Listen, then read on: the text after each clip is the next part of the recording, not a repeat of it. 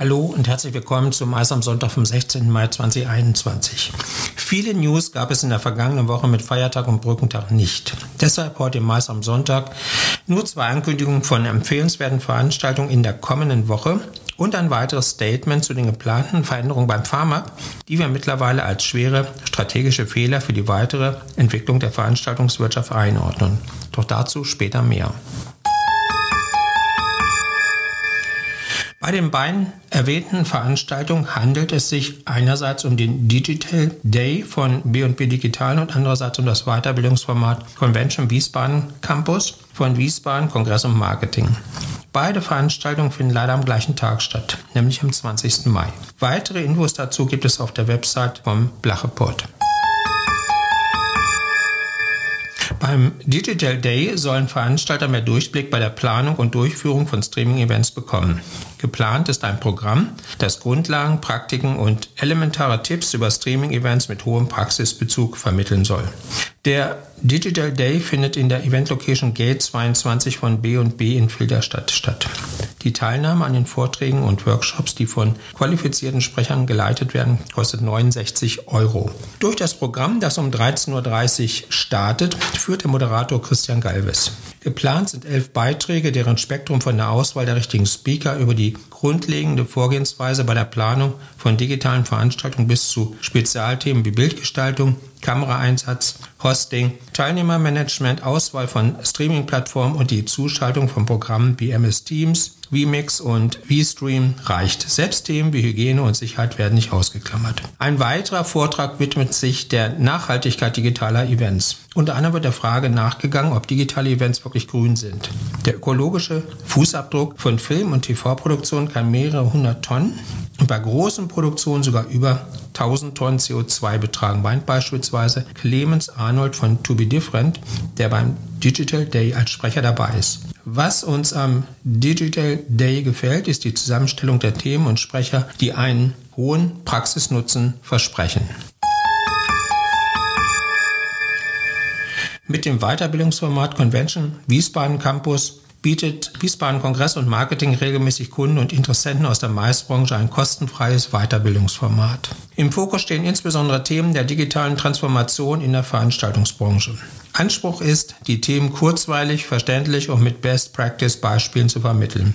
Am 20. Mai findet bereits die dritte Veranstaltung der Campusreihe statt.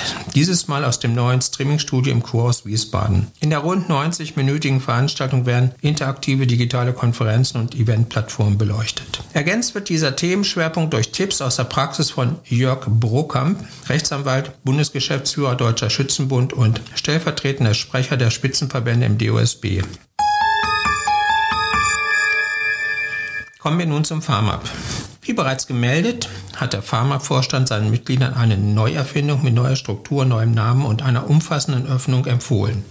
Demnach soll das Pharma, was ja ursprünglich für Fachverband Messe- und Ausstellungsbau stand und bis heute einen großen Teil seiner Mitglieder kennzeichnet, nun FED werden nach Meinung der Initiatoren ein programmatischer Name, der für vorwärts steht, also symbolisch den Weg in die Zukunft markiert und eine Öffnung des Verbandes gegenüber den 90 Prozent verbandlich nicht engagierten Menschen der Branche untermauert.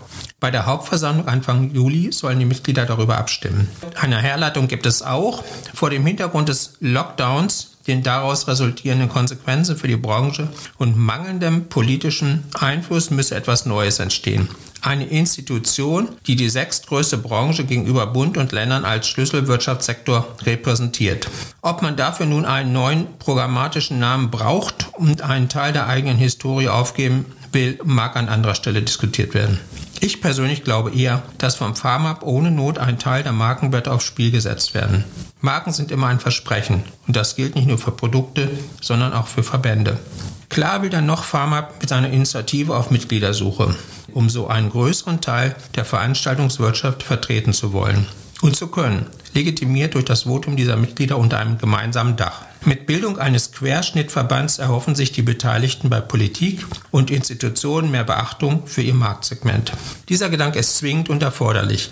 Allerdings glaube ich nicht, dass er richtig ist. Besser wäre es doch wohl, und hier muss ich auf das viel zitierte Schuster bleibt bei deinen Leisten verweisen, diese Vertretung den Spezialisten zu überlassen und nicht selbst als Lobbyist den Weg durch die politischen Gremien anzutreten.